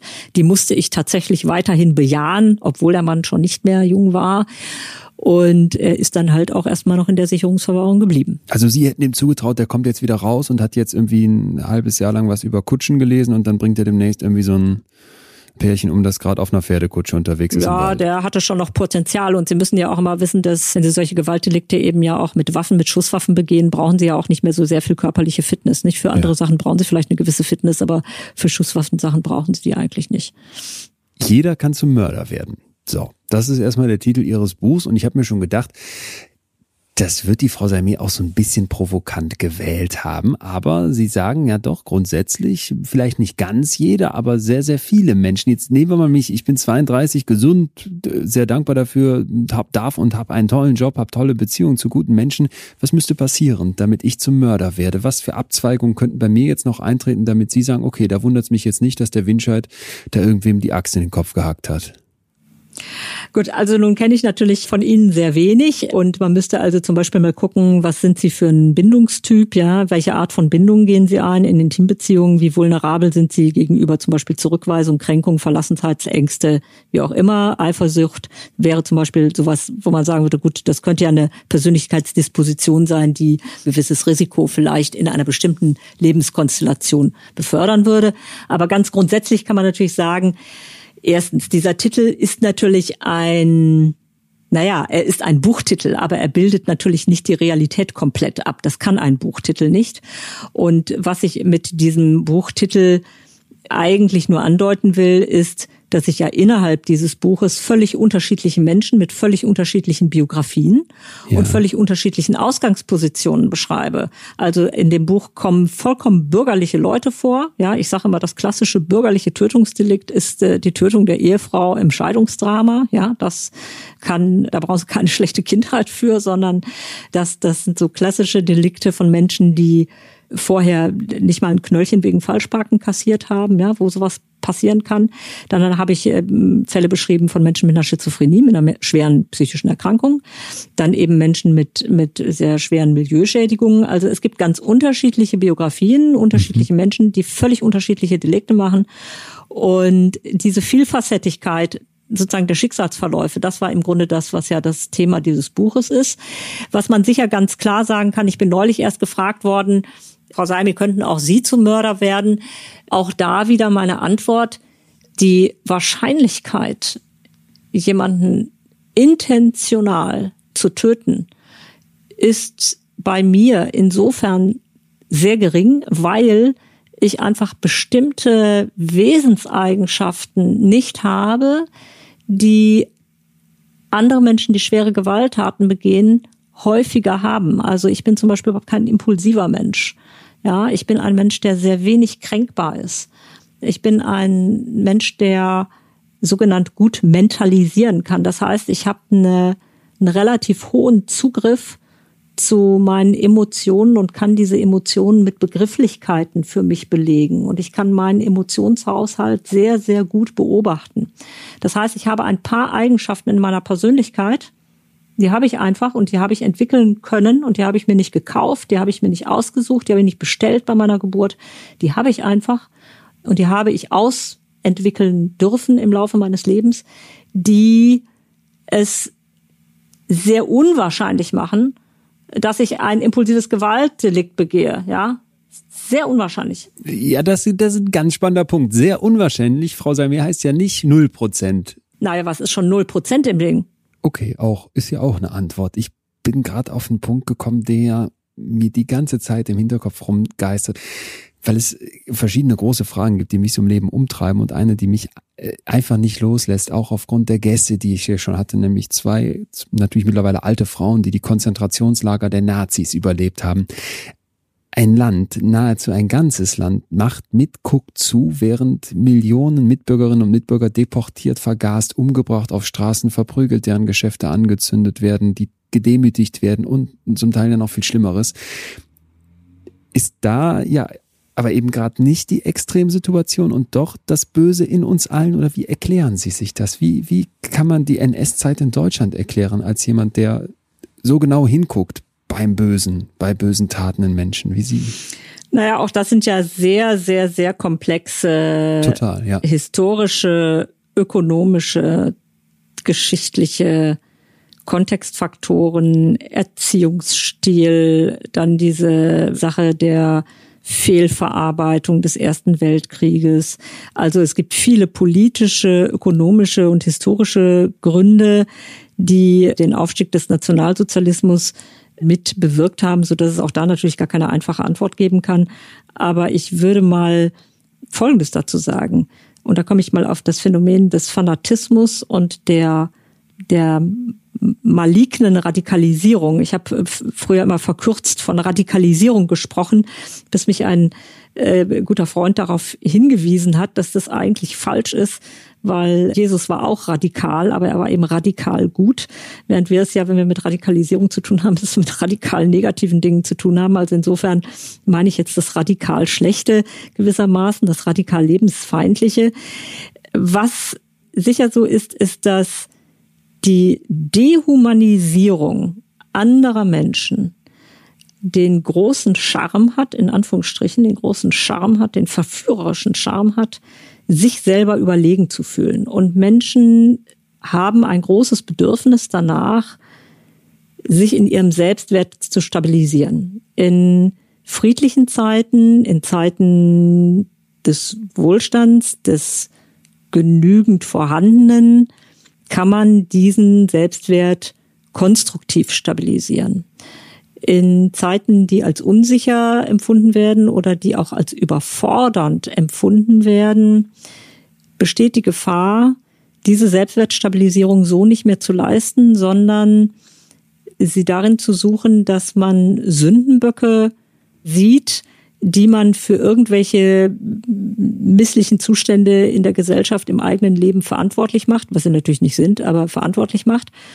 Und die Dehumanisierung führt dazu, dass man diesen Menschen das Lebensrecht und überhaupt das Menschsein abspricht und dass man selber sagt, wenn die weg wären, dann wird's uns wieder gut gehen und dann haben wir hier Raum und Platz und sind wer. Also das heißt, es geht ja. immer um eine maligne, narzisstische Selbstwertstabilisierung auf Kosten anderer. Und der Mechanismus der Dehumanisierung, also das Absprechen des Menschseins dem anderen Menschen gegenüber, ist die Eintrittspforte für tödliche Gewalt. Und das haben sie in allen Kriegen und das haben sie in allen Bürgerkriegen. Also dieser Mechanismus, den haben sie im Dritten Reich, den Mechanismus haben sie in, in Gulags, den Mechanismus haben sie, wenn irgendwie Huso und Tutsi irgendwie aufeinander eindreschen. Ja, ja. Äh, das ist überall die gleiche, ja, die, überall die gleiche Nummer, ja. Ich bin gerade auch komplett in ganz verschiedenen Folgen, die wir hier schon hatten. Mike Scheffler, ganz, ja, erfolgreicher, in Anführungsstrichen, Neonazi in Deutschland, einer der größten, der, der im Grunde genau das beschrieben hat. Wir brauchen dann ein Feindbild. Und das ist dann heute oft nicht mehr der Jude, wie das vielleicht früher in der NS-Zeit war, sondern es sind neue Feindbilder. Das ist dann manchmal auch das System, das große Ganze. Ich mache das Humanistische kaputt. Ich denke an Ehren mhm. ein salafistischer, islamistischer Gefährder, der mhm. auf der Liste stand und sagt, er sagt, er war bereit, er wäre bereit gewesen, in Deutschland einen Bombenanschlag zu vollführen und Menschen mhm. umzubringen, der mir genau mhm. das beschrieben hat, was Sie gerade sagen. Mhm. Ich mache anderen, andere Menschen zu nichts. Ich spreche denen das Menschsein ab und jetzt kommt ja. ein Satz, der bei mir auf jeden Fall hängen bleiben wird von heute. Und dadurch spüre ich mich selbst. Weil zum Beispiel beim Ehrenretschbellig in der Folge ging es genau darum. Ich, ich habe ja. nie diese Wertschätzung ja. bekommen. Es hieß nie, Mensch, du bist aber auch jemand, der einfach eine Daseinsberechtigung hat. Du bist ein toller Mensch. Und nochmal auch, ich möchte nie hier irgendwie was verklären oder entschuldigen, sondern erstmal beschreiben und begreifen, wenn es irgendwie möglich ist. Und er hat genau das gesagt. Ich spüre dann plötzlich, ich bin jetzt wer. Ich kriege Anerkennung. Ich nehme mich mal als Mensch mal. Wahnsinn. Genau. Genau. Und ja. diese ganzen Dinge sind im Grunde Produkte dessen, und da kommen wir wieder auf das, das Böse, nämlich auf das, dass ich sage, dass das Erleben des Abgeschnittenseins, des Getrenntseins von mhm. allem. Und es ist der Kern von Menschen, die sich radikalisieren, ist immer ein ganz tiefer Schmerz und immer eine ganz tiefe Wut. Und zwar eigentlich auf die eigene Situation, gar nicht auf das Feindbild. Das Feindbild wird nur herangenommen, um die Wut, die man selber in sich hat und die so unerträglich ist, nach außen irgendwo zu projizieren, um sie nach außen abzuleiten. Aber die Wut und der Hass und die Verzweiflung mhm. bezieht sich immer auf die eigene Person. Aber das ist so unerträglich, damit kann man nicht leben, dass sie es nach außen projizieren müssen. Und Feindbilder haben sie ja dann immer. Und irgendwas ist ja immer vielleicht suboptimal. Und deswegen glaube ich auch, müssen wir im öffentlichen Diskurs schon ein bisschen auf unsere Narrative achten, weil wir natürlich sehr dazu neigen, in einer der besten Plätze der Welt, und ich glaube, das kann man schon von Deutschland sagen, eine Menge an Mäkelei und Kritik zu haben. Und ich glaube, man tut ganz gut daran, auch da nicht allzu beckmesserisch zu sein. Ja, je beckmesserischer die Moral wird, desto faschistoider wird sie und desto größer ist die Gefahr, dass etwas aus dem Ruder läuft. Ja, ja, und ich denke gerade auch an die Meldung, die mich ereilt hat gestern und wirklich hat tief schlucken lassen. Die, die AfD ist stärkste Kraft in Sachsen laut Umfragen gerade. Und ich denke jetzt sofort an die, an die Massen, die dort offenbar meinen, dass das die Partei für die Zukunft ist. Und ich denke aber auch gerade an die Schergen an der Spitze und frage mich, naja, wie werden die genau mit diesem Gefühl, was Sie gerade beschreiben, ich kann mich wieder spüren, wenn ich andere runtermache. Ich brauche Narrative, wo ich andere dehumanisiere, ihnen die Menschlichkeit abspreche, ganze Volksgruppen ja verhetze, um das zu nutzen, um anderen Leuten ein gutes Gefühl zu geben. Das wird mir gerade so klar nochmal. Ja, das ist der Mechanismus, wie es, wie es funktioniert. Und es ist natürlich schon so, dass wir, glaube ich, in der Gesellschaft einen Diskurs vielleicht auch lange nicht hinreichend geführt haben, nämlich den Common Sense, der eine Gesellschaft trägt, und zwar unabhängig von der, von der Herkunft und unabhängig von den migrantischen Spuren in der Biografie, so will ich es mal nennen, dass natürlich jede Gesellschaft und jedes Staatswesen einen verbindlichen Common Sense braucht und einen verbindlichen, ein ja. verbindliches Regelwerk. Ja. Also das, was im Soziologischen dieses Singularitätenprinzip genannt wird, also jeder ist gewissermaßen seinen eigenen Kosmos, damit können sie natürlich keinen Staat machen. Und ich glaube, man muss an der Stelle schon auch ernst nehmen, dass wir den Diskurs brauchen und das gemeinsame Ringen um die größtmögliche Schnittmenge, gesellschaftliche Regeln verbindlich für alle da zu haben und dass man sich dann nicht auf kulturelle Mikroklimas beziehen kann, weil ich glaube, das wiederum ist auch ein Risikofaktor für eine Gegenbewegung in anderer Weise. Also man muss sich, glaube ich, schon um ein Regelwerk kümmern, das die meisten, die allermeisten Menschen mit in diese Schnittmenge holt. Wenn man natürlich diesen Diskurs nicht führt, und da Diskussionsräume beschneidet, dann stärken sie natürlich solche Effekte wie die, die Sie gerade beschrieben haben. Es schließt sich ein Kreis, denn Sie haben eben schon gesagt gehabt, das Böse ist auch dieses Isoliertsein und Nicht-Anerkennen vom großen Ganzen, dass man ein Teil einer Gruppe ist. Und wenn das wegbricht, dass dann das Böse zum Vorschein kommt, ich glaube, das wird klar. Die Wut. Der Hass und die Verzweiflung bezieht sich immer auf die eigene Person. Aber das ist so unerträglich, damit kann man nicht leben und muss es dann nach außen projizieren. Ich finde, mit dieser Erklärung von Frau Saime wird es doch nochmal ein Stück weit nachvollziehbarer, wieso Personen unfassbar Böses tun. Von Zeit zu Zeit schreiben mir Leute und fragen, wieso ich bestimmten Menschen hier in meinen Podcast einlade. Dann kommt oft der Vorwurf, diese Leute sind doch einfach nur krank. Tatsächlich wird das ganz oft vermischt. Das Böse wird pathologisiert, krank gemacht. Es ist ganz einfach und schnell gesagt, dass jemand krank ist, wenn er oder sie etwas Schlimmes tut. Genau gegen diese Annahme argumentiert aber Nachla Saimeh mit ihrer Arbeit. Sie sagt, TerroristInnen handeln zwar nicht vernünftig und dennoch rational und gewissermaßen, wenn man sich in ihren Kopf eindenkt, nachvollziehbar. Ich weiß, das ist unglaublich unerträglich, aber böse Handlungen haben oft in sich eine komplett stimmige Logik. Warum pathologisieren wir Menschen so gerne und häufig das Böse? Warum sagen wir so schnell, das Böse ist gleich krank? Es dient ein Stück weit unserer eigenen Abgrenzung. Ich bin normal und gesund und jemand, der etwas Böses macht, ist krank und anders. Damit gibt man sich ein Stück weit die Beruhigung, dass man selbst so nie sein könnte. Es schafft Distanz, böse Menschen auch als krank zu bezeichnen. Das werden die meisten von uns kennen. Wir setzen uns gerne von anderen Menschen ab, indem wir differenzieren in die und wir. Frau Saime macht uns genau auf das aufmerksam. Verbrechen ist nicht einfach schwarz und weiß. Es ist komplexer. Das müssen wir heute immer wieder feststellen. Und obwohl wir uns vielleicht so gerne von denjenigen, die Böses tun, ganz grundlegend unterscheiden würden, obwohl wir vielleicht so gerne sagen würden, die sind einfach krank und unmenschlich, bleiben es Menschen. Jeder Mensch kann Böses tun. Das ist nach Lasaimes Hypothese und sie hat ziemlich viele Beispiele, die dafür sprechen. Zu einem besonders grausamen Fall, den sie in ihrem Buch beschreibt, kommen wir jetzt nochmal. Ein Mädchen läuft amok in ihrer eigenen Schule. Ausgestattet mit Schwert, Pistole, Flammenwerfer und Molotow-Cocktails verfolgt sie das Ziel, mindestens 50 Schülerinnen und Schüler zu töten. Diese Zahl ist ganz konkret in ihrem Kopf. Was es mit dieser Geschichte auf sich hat, dazu hören wir gleich alles. Ich möchte zuerst wissen, ob solche besonderen Fälle im Hirn von Nachla Saime auch einen besonderen Platz bekommen. Bleibt sowas präsenter in Ihrem Gedächtnis? Ja, ja, der, der Fall ist präsent bei mir in der Tat. Und ich habe diesen Fall eigentlich genommen, weil der eben ganz besonders schön zeigt, also mehrheitlich sind ja Täter mit, mit äh, School-Shootings oder Schulattentaten Männer, junge Männer. Und äh, hier haben wir den, den relativ seltenen Fall einer, einer Frau, einer Schülerin.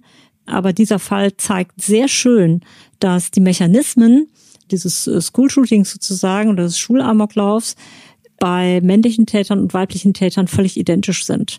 Und auch die Tatanlaufphase völlig identisch ist. Also dieses sich sozial zurückziehen, diese narzisstischen Größenfantasien, maligne narzisstischen Größenfantasien, also bösartig Größenfantasien, die Zerstörung anderer Mitschüler als Instrument zu nutzen, um selber die eigene Stärke, die eigene Überlegenheit, das, was selber in einem steckt, endlich mal zeigen zu können gepaart mit einem Selbsthass, mit einer großen Verachtung für sich selbst. Aber wenn man schon die Verachtung für sich selbst hat, sollen die anderen, die da irgendeine Mitschuld dran tragen, gefälligst auch darunter leiden. Diese Mechanismen sind bei männlichen äh, School-Shootern genauso zu finden wie eben jetzt hier in, in diesem Fall, den ich beschrieben habe. Ja auch diese suizidale Wendung, also dann auch diese Fantasie, sich selber dann umzubringen, was dann in dem Fall äh, eben nicht gelungen ist. Bei anderen School-Shootern haben wir es ja zum Teil tatsächlich, dass sie sich dann selber eine Kugel in den Kopf jagen. Diese Analogie fand ich interessant zu sagen, hier ist ein Fall, da ist es eigentlich völlig egal, ob es eine Schülerin ist oder ein Schüler. Es ist nur deswegen jetzt interessant in der Tat, weil es hier mal eine Schülerin ist. Das ist eben deutlich weniger der Fall. Aber die Mechanismen sind da die gleichen. Die Schülerin ist nicht tot, sondern fällt bewusstlos nach diesem Versuch sich mit dem, mit dem Schuss in den, in den Mund und dem Wasser durch den Druck umzubringen, bewusstlos zu Boden, kommt dann wieder zu sich und äh, wird vom herbeigerufenen Sondereinsatzkommando überwältigt. Dann nimmt man ihr diese Sturmhaube ab und sieht, es ist die Gymnasiastin Corinna Zuckermann. Corinna ist Schülerin dieser Schule. Äh, Frau Saimi, wollte Corinna Menschen töten oder war das ein verzweifelter Hilfeschrei, der am Ende gar nicht so blutig ausgegangen wäre. Ich meine, das mit dem Schwert klingt, klingt heftig, aber die Pistole ist noch nicht gezückt. Nee, nee, sie wollte schon Leute töten. Und sie hatte ja in ihrem jungen Mädchenzimmer so ein ganz beträchtliches Waffenarsenal zusammengesammelt, äh, was auch gar nicht aufgefallen war. Nein, nein, sie wollte schon Leute töten. Ganz klar, das ist nur einfach gescheitert. Also sie wurde, sie wurde auf dem Mädchen-WC, wurde sie überrascht, ja, von dieser Mitschülerin. Also sie wurde bei ihren Tatvorbereitungen ein Stück weit überrascht und gestört. Das Ganze lief aus dem Ruder, wie es dann eben manchmal so ist, dass eben die Tatplanung sich in der Realität dann aus allen möglichen willfährigen Faktoren so nicht umsetzen lässt. Im Tagebuch von Corinna Zuckermann steht dann, scheiß drauf, dass ich weiblich bin. Scheiß drauf, dass ich keine Knarre habe. Ich hasse euch, ich hasse euch. Jetzt bald werde ich glücklich sein. Und dann auch diese Tatplanung dort detailliert beschrieben, plus die Angabe mindestens 50 Schüler, so das selbstgesteckte Ziel sollen umgebracht werden. Das war tatsächlich in deren Kopf? Das war in ihrem Kopf, in der Tat. Und Sie dürfen ja nicht vergessen, dass dieser, diese Art von sogenannten Amok-Taten, Begriff ist ja nicht ganz richtig, aber benennt so, dass der gewissermaßen in einem wiederum sehr destruktiven, sehr zerstörerischen Sinne eine hohe Selbstwirksamkeit hat. Also gewissermaßen sind es ja alles Leute, die sich im Alltag nicht als selbstwirksam erfahren, sondern die eigentlich so das Gefühl haben, sie fliegen so komplett unter dem Radar, sie werden nicht wahrgenommen, man nimmt sie auch nicht so richtig ernst, sind vielleicht nicht sonderlich beliebt, wobei in diesem Fall war es sogar ganz anders eigentlich. Sie fühlen sich nicht an dem Platz, an dem sie sich wähnen, an dem sie wollen. Sie wollen mehr Bedeutung haben, sie wollen mehr Aufmerksamkeit haben, sie wollen stark sein, sie wollen wirkmächtig sein. Wirkmächtigkeit ist aber im normalen bürgerlichen Leben im Alltag ja auch nur mit schmalem Maß gesät und da muss man sich üblicherweise ja auch mit zufrieden geben. Aber wenn sie so eine Sache raushauen, dann sind sie natürlich maximal wirkmächtig. Sie ja. nehmen im Zweifelsfalle, wenn es gelingt, in Anführungsstrichen, nehmen sie 50 Leuten das Leben. Da sind sie schon sehr wirkmächtig. Das ist eben dieses bösartig narzisstische, dieses maligne narzisstische, also eine destruktive Art von Wirkmächtigkeit haben zu wollen. Sie brauchen dafür auch gar keine Schusswaffe, nicht? Also wenn Sie ein Streichholz an, an eine Spraydose halten, da haben Sie ja. einen 1A Flammenwerfer, ja, da können Sie viel Unhalt mit an, anstellen. Ich habe keinen Bock auf euch, halte das nicht mehr aus und leg eine Menge Leute um. Bei Counter-Strike habe ich zum Glück gelernt, wie man das macht. Ich liebe Counter-Strike und zocke das in meiner gesamten Freizeit. Euer Pech, dass ihr es mir möglich gemacht habt, das zu zocken. Das schreibt sie auch. Ist das jetzt tatsächlich eine sinnvolle Erklärung, dass man das irgendwie auf dieses Spiel schiebt und dann sagt, ja, das seid ihr jetzt schuld? Oder ist das wieder psychologisch ganz anders einzuordnen aus Ihrer Sicht? Also es ist natürlich so, dass, dass äh, Spiele wie diese bei Menschen, die diese problematischen Strukturen haben, natürlich Hochrisikospiele sind. Und, und sie finden bei all den School-Shootern finden sie reichlich Spiele dieser Art wo man sich sozusagen mental entsprechend damit trainieren kann. Wenn Sie diese ähm, destruktiven Persönlichkeitsstrukturen so nicht haben, dann können Sie im Zweifelsfall auch Counter-Strike spielen, machen das ja. eine Stunde oder zwei und dann war es irgendwie spannend und lustig und dann ist auch wieder gut. Aber wenn Sie eben in der Persönlichkeit ein solches Konfliktpotenzial haben, dann sind diese Spiele natürlich einfach Hochrisikomaterial. Ungefähr so wie bei jemandem, der chronifiziert Vergewaltigungsfantasien hat, ist Pornografie, also Hardcore-Pornos meine ich jetzt, ein Hochrisikomaterial. Wenn, wenn Sie diese Fantasien nicht mhm. haben und Sie gucken sich Porno an, passiert nichts. Ja, können Sie halten, wie Sie wollen. Aber wenn Sie eben diese Risikostruktur in sich haben, dann werden aus solchen Medien Hochrisikomedien. Und Sie können sich da ja entsprechend drauf einüben. Man muss ja auch ehrlicherweise sagen, dass die ganzen Ego-Shooter-Spiele kommen ja eigentlich ursprünglich, soweit ich informiert bin, aus dem militärischen Bereich, weil man eigentlich ja Leute damit trainiert, zu militärischen Zwecken eben auf das Liquidieren feindlicher Personen trainiert werden sollen. Das heißt, die Spiele haben ja eigentlich auch eine ganz andere Entstehungsgeschichte. Sprich, in dem Fall von Corinna ist dieses Spiel, wenn überhaupt, ein, ein zusätzliches Tool für sie, um zu üben, um zu trainieren.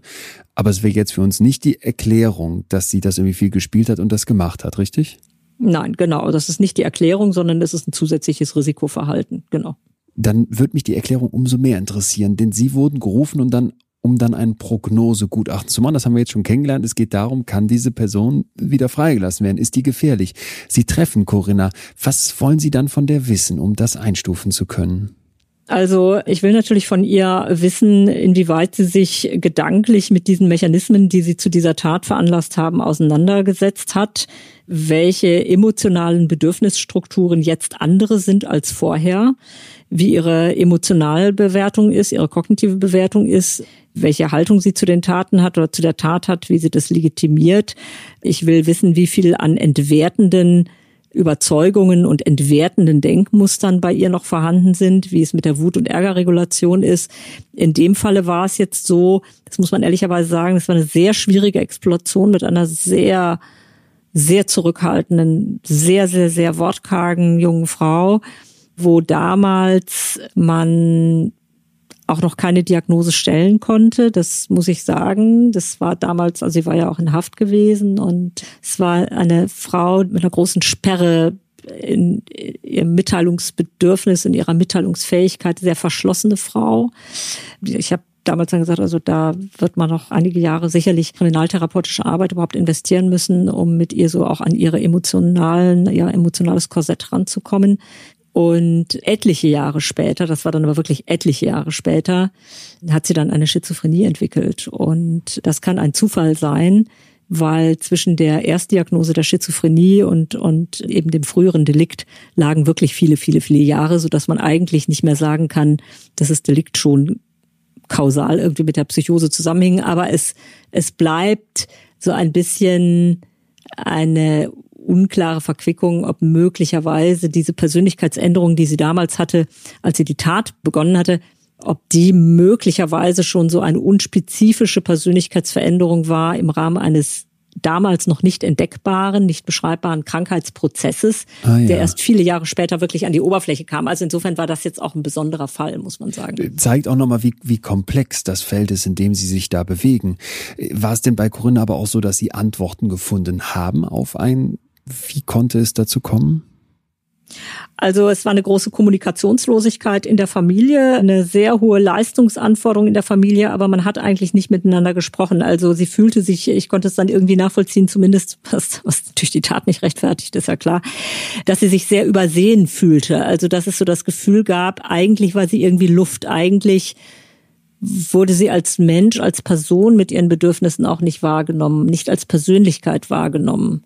Also es war auch da sehr viel Einsamkeit. Dann eben kombiniert mit diesem Geltungsbedürfnis, eigentlich keinen Platz im Leben zu finden, eigentlich keine Lebensperspektive für sich zu finden, aber zu sagen, also bevor ich hier den Abgang mache, da nehme ich aber noch mal eine Reihe Leute mit. Mhm.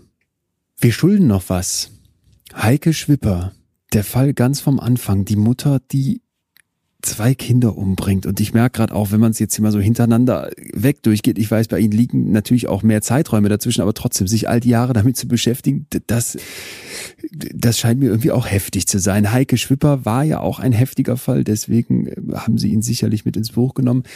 Warum ist hier noch im Hintergrund? Sie haben gesagt, Sie sind mit ihr auch in Ihre Vergangenheit gegangen. Können Sie uns damit reinnehmen? Was finden Sie in der Geschichte von Heike Schwipper, der Mutter, die sagt, ich ersticke meinen Sohn erst fast, versuche ihn dann durch äh, Schläge ins Gesicht wieder zu Bewusstsein zu bringen, will es aber eigentlich doch nicht wirklich. Und vor allem eine Mutter, die sagt, ich hasse meine Kinder, weil, weil ich sie nicht lieben kann, weil ich selber nicht geliebt wurde. Was finden Sie bei der in, in den Jahren davor? Also sie stammt ja aus völlig zerrütteten Familienverhältnissen. Sie ist die Tochter von zwei schwer alkoholkranken Eltern. Es gab noch Brüder in der Familie. Es gab massive Gewalt. Der Vater schlug die Mutter und die Kinder. Die Mutter schlug aber auch die Kinder und vor allen Dingen die Tochter. Also auch da eine, eine misogyne, eine frauenfeindliche Aggression von der Mutter zur Tochter mehr als zu den Söhnen. Dann gab es einen Vergewaltigungsversuch des älteren Bruders Und der Vater ist dann aber tatsächlich reingekommen und hat also diesen Sohn von ihr gewissermaßen runtergezogen und hat dafür aber den Sohn, wie sie sagte, halt totgeschlagen. Also das ist so der Kontext. Danach wiederum hat sie Prügel bekommen, weil sie mitbestraft wurde dafür, dass dieser Bruder offenbar in irgendeiner Weise ein, ein sexuelles Gelüst an ihr abreagieren wollte.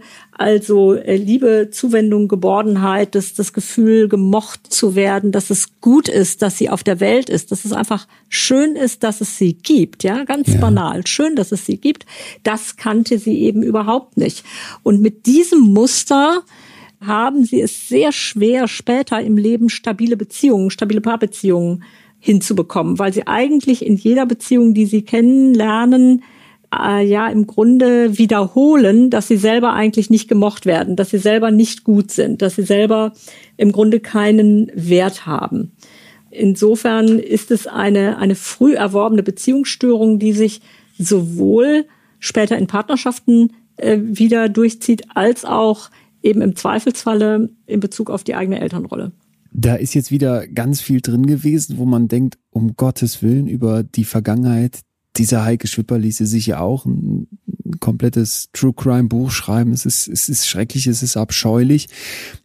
Wo ist dann aber für Sie der Moment, wo sie dann wirklich falsch abbiegt, gibt's den? Also, dass sie dann irgendwann sagen würden, okay, jetzt mit all diesen Erfahrungen kamen sie ja irgendwie aber auch zurecht im Leben oder war das ein komplett kaputtes Leben die ganze Zeit dann danach?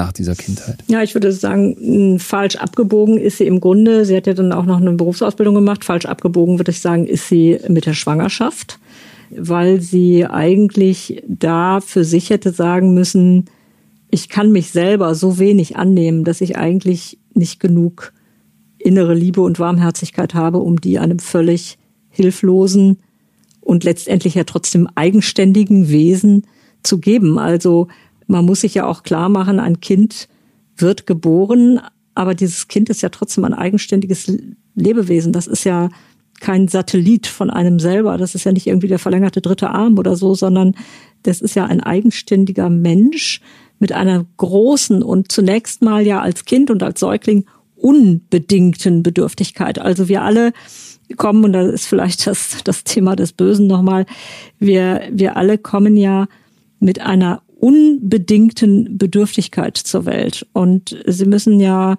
schon ähm, genügend warmherzige Fürsorge in sich haben, also gewissermaßen äh, reichlich Sonnenschein übrig, um diese unbedingte Zuwendung, die ja auch nicht immer leicht ist bei Säuglingen, Kleinkindern, die letztendlich doch einigermaßen stabil aufbringen zu können. Und ja. wenn sie eine so brüchige Struktur haben mit einer so brüchigen Zuwendung zu sich selber, dann ist das Kind bestenfalls Projektionsfläche, dass sie das Kind gerne lieben möchten. Also sie möchten eigentlich gerne lieben können, aber sie können es nicht. Und dieses Kind lacht sie an und sagt ihnen und erzeugt in ihnen eigentlich immer wieder das Gefühl, du kannst es nicht, du kannst es nicht, du kannst es nicht. Und das ist ja häufig was, was wir bei Müttern haben, die ihre Kinder umbringen dass die merken, dass sie emotional so abgetrennt sind von ihren Muttergefühlen. Das ist was sehr Schmerzhaftes, weil die meisten Mütter wollen ihre Kinder lieben und sehen sich danach und sie merken, dass sie es nicht können. Und auch das ist eine innere Qual. Das darf man schon auch, glaube ich, nicht unterschätzen. Mit diesen Einsichten, was schreiben Sie in Ihr Gutachten? Was raten Sie dem Gericht? Naja, ich beschreibe so, dass das Gericht eigenständig für sich bewerten kann, wie es die Schuldfähigkeit ja. Ähm, bewertet. Okay, was steht in Ihrer Beschreibung und was entscheidet das Gericht? Dann frage ich so. Also ich habe da die, die Persönlichkeitsstruktur beschrieben, ich habe da die sogenannte frühe Persönlichkeitsstörung beschrieben, ich habe beschrieben, dass diese Persönlichkeitsstörung sich zeigt in vielen Facetten der Beziehungsfähigkeit dieser Frau und eben nicht nur in der unmittelbaren Tatsituation, das ist was ganz Entscheidendes, dass nicht mhm. nur die unmittelbare Tatsituation relevant ist, sondern die Störung muss sich auch im normalen Leben dann zeigen. Das hatte sie auch im Bereich der Paarbeziehungen und natürlich jetzt in dem Fall auch, weil es dann um das zweite Tötungsdelikt ging, also offenbar ja auch im Wiederholungsfalle dass ich aber gesagt habe, dass diese Störung so tiefgreifend ist, dass es über mehrjährige intensive Psychotherapie überhaupt das Risiko zu minimieren ist, dass es, sofern sie weiter grundsätzlich Kinder bekommen könnte, es ein erneutes Risiko gibt, dass das Wiederholungsrisiko real vorhanden ist. Sie hat sich dann später ja sterilisieren lassen. Das war aber eine spätere Entscheidung letztendlich. Aber zunächst mal war es natürlich sozusagen so, wie Frau Schwipper ist, muss man damit rechnen, dass es bei einem dritten Kind das gleiche Problem gibt und dass sie auch im ah, Paarbindungsverhalten, auch in der Partnersuche, auch wieder in der Abwägung, werde ich schwanger, werde ich nicht schwanger, die gleichen selbstschädigenden Mechanismen hat, dass sie also wieder in eine Schwangerschaft hineingerät, die sie eigentlich auch wieder nicht äh, vertragen kann sozusagen. Und dass ich da zeigen konnte, dass die Frage ist immer bei der Schuldfähigkeit, wie ist das Selbststeuerungsvermögen in dem unmittelbaren Tatimpuls, dem Kind zum Beispiel das Kissen auf den Kopf zu drücken oder das Kind unter Wasser ja. zu drücken. Und da konnte ich aus dieser Persönlichkeitsdynamik eben ableiten, dass diese Art der Aggression sie eben in dem Moment dann so überflutet, dass sie dem weniger Hemmungen entgegensetzen kann als eine psychisch gesunde Mutter, die möglicherweise auch ihrem Kind so manches Mal am Ohr ziehen will, es dann aber eben ah, doch ja. nicht tut. Ja, also da fehlt ja dann so eine letzte Barriere. Da ist dann genau, dieses, genau, genau. ja, böse wollen wir es nicht nennen, aber da ist dann etwas, wo ein Funke überspringt, wo jemand anders noch eine Impulskontrolle hat. Ja, genau, genau, darum geht's, genau. Und dass dieser diese fehlende Impulskontrolle an der Stelle, die muss sich aus der Persönlichkeitspathologie ableiten weil nur zu behaupten, zu sagen, ah, da kann ich mich nicht beherrschen, das reicht nicht. Also das beeindruckt mhm. auch das Justizsystem nicht und das ist auch kein Grund für eine Schuldminderung, ja, sondern das muss in der Persönlichkeit nachvollziehbar verankert sein. Frau Schüpper entscheidet sich später, sich sterilisieren zu lassen. Was passiert sonst mit ihr? Also sie war ja mehrere Jahre in der forensischen Psychiatrie und ist dann irgendwann entlassen worden in ein betreutes Wohnen mit entsprechender psychosozialer Betreuung. Damit war dann im Grunde dieses Risiko auch, ja, nicht mehr gegeben. Sie müssen natürlich grundsätzlich auch bei solchen Fällen abklären, ob es ein Risiko zum Beispiel für fremde Kinder gibt. Es wäre ja denkbar, dass wenn man selber keine eigenen Kinder mehr gebären kann und das auch nicht mehr will, dass man möglicherweise anderen Kindern gegenüber aggressiv wird. Also das müsste man dann auch nochmal abklären. Ich weiß aber, dass sie halt mehrere Jahre in der Forensik war und äh, dann eben auch entlassen worden ist. Ich habe auch nichts weiter mehr von ihr gehört. Das ist ja zumindest der Segen der forensischen Psychiatrie, dass die allermeisten Menschen, die daraus entlassen werden, auch keine Rückfälle mehr begehen.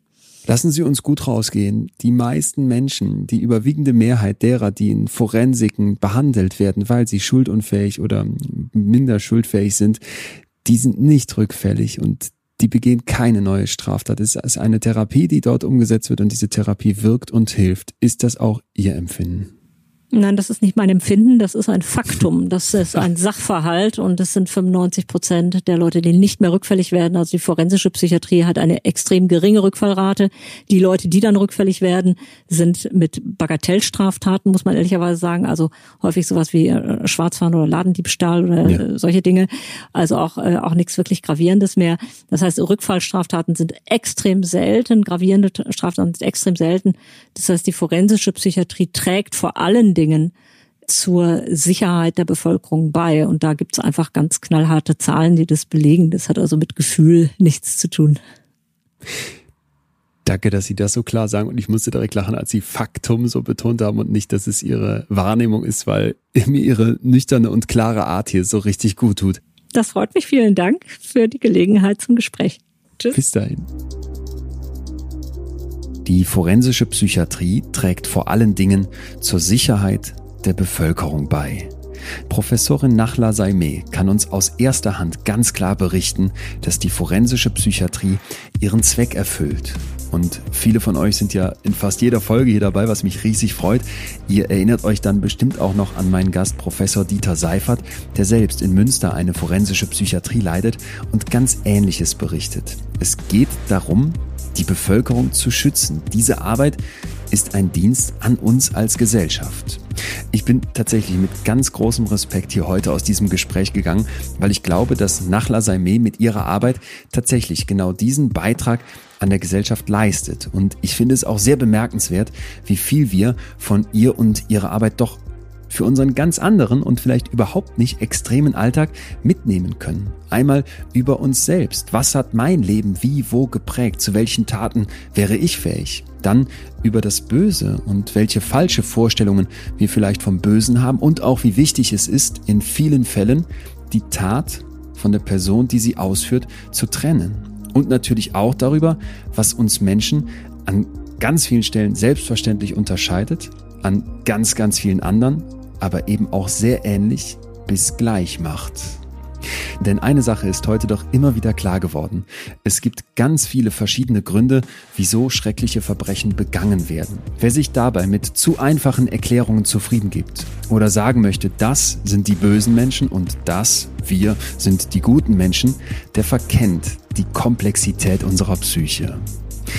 Die Entscheidung, wie wir handeln, liegt letztendlich bei uns. Wir alle haben Freiheitsgrade und trotzdem tragen die Umstände, unter denen wir aufgewachsen sind und die Erfahrungen, die wir gemacht haben und natürlich auch unsere Gene immer auch mit dazu bei, welche Abzweigungen wir im Leben wählen. Das sollten wir bei jeder Bewertung von Verbrechen und dem Bösen mit im Hinterkopf haben. Vielen Dank, Frau Professorin Dr. Nachla Saime, für Ihre unglaublich wertvollen Einblicke und für diese sehr, sehr ruhige und besonnene Art, mit der Sie Ihre schwierige Arbeit machen. Und für alle, denen die Folge heute genauso gut gefallen hat wie mir, schon mal gute Nachrichten. Nachla Saime hat zugesagt, wiederzukommen.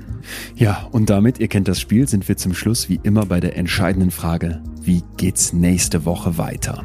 Mein Gast ist Nadja Brönimann. Nadja ist Transfrau. Sie kommt 1969 als Christian Brönimann auf die Welt und hat sich jahrelang, jahrzehntelang falsch im eigenen Körper gefühlt. Eine Geschlechtsumwandlung soll sie von ihrem Druck und Leid befreien. Doch schon in dem Moment, in dem Nadja nach der Operation der Geschlechtsumwandlung aus der Narkose aufwacht, merkt sie, ich habe mein Geschlecht operativ angeglichen, aber das ist noch lange nicht die Lösung all meiner Probleme. Kein Arzt der Welt wird sie mir erzählen, kann mit einem Skalpell dein Leben therapieren. Diese Geschichte ist voller Auf und Abs. Wir werden zusammen in ganz verschiedene europäische Länder gehen. Nadja landet auf dem Straßenstrich immer wieder und kämpft sich am Ende doch zurück in ein Leben, in dem sie heute sagt, ich definiere mich nicht mehr so sehr über mein Äußerliches. Wie ist es, sich das Geschlecht umwandeln zu lassen und diese Entscheidung danach ein ganzes Stück weit zu bereuen? Ich werde mit Nadja wirklich tabulos über alles sprechen. Wie funktioniert Sex? Wie sieht sie nach der Operation aus? Was passiert, wenn der Penis entfernt wird? Gibt es einen Orgasmus? Wie geht das aufs Klo gehen? Das sind vielleicht erstmal die technischen Aspekte, aber vor allem möchte ich von ihr lernen, wie sie es geschafft hat, sich so, wie sie jetzt ist, zu akzeptieren und damit für sich ein Leben aufgebaut hat, in dem heute so viel besser für sie läuft, als sie es sich am Anfang hätte träumen lassen. Vor allem, weil sie sich ein Stück weit von diesen zwei Kategorien Mann, Frau entfernt hat. Ich finde dieses Thema gesellschaftlich unfassbar wichtig und der festen Überzeugung, dass wir nicht über Leute, sondern mit ihnen reden sollten. Entsprechend wäre es mir ein Fest, wenn ihr nächste Woche dabei seid, wenn ich für uns alle mit Nadja spreche. Bis dahin würde ich mich riesig freuen, wenn ihr vielleicht die Woche nutzt, um mir kurz bei Instagram zu schreiben, wie euch diese Folge hier gefallen hat. Ich heiße da wie sonst auch Leon Winscheid oder ihr schickt mir eine Mail über post.leonwinscheid.de und natürlich freue ich mich riesig, wenn ihr diesen Podcast abonniert, falls noch nicht geschehen, denn dann weiß ich, dass euch meine Arbeit gefällt und dass ich weitermachen soll. Falls ihr schon die ganze Zeit denkt, Mensch, ich würde meine Geschichte doch auch gerne mal erzählen, schickt mir eine Mail. post.leonwinscheid.de. Das erreicht mich sofort und natürlich könnt ihr mir auch gerne andere Menschen vorschlagen, von denen ihr glaubt, deren Geschichte sollte mal gehört werden. Jetzt bin ich mit allem durch und sage zum Schluss wie immer, bleibt mir gesund und gewogen. Euer Leon. Bis dahin. In extremen Köpfen. Ein Podimo Original. Produziert von Auf die Ohren.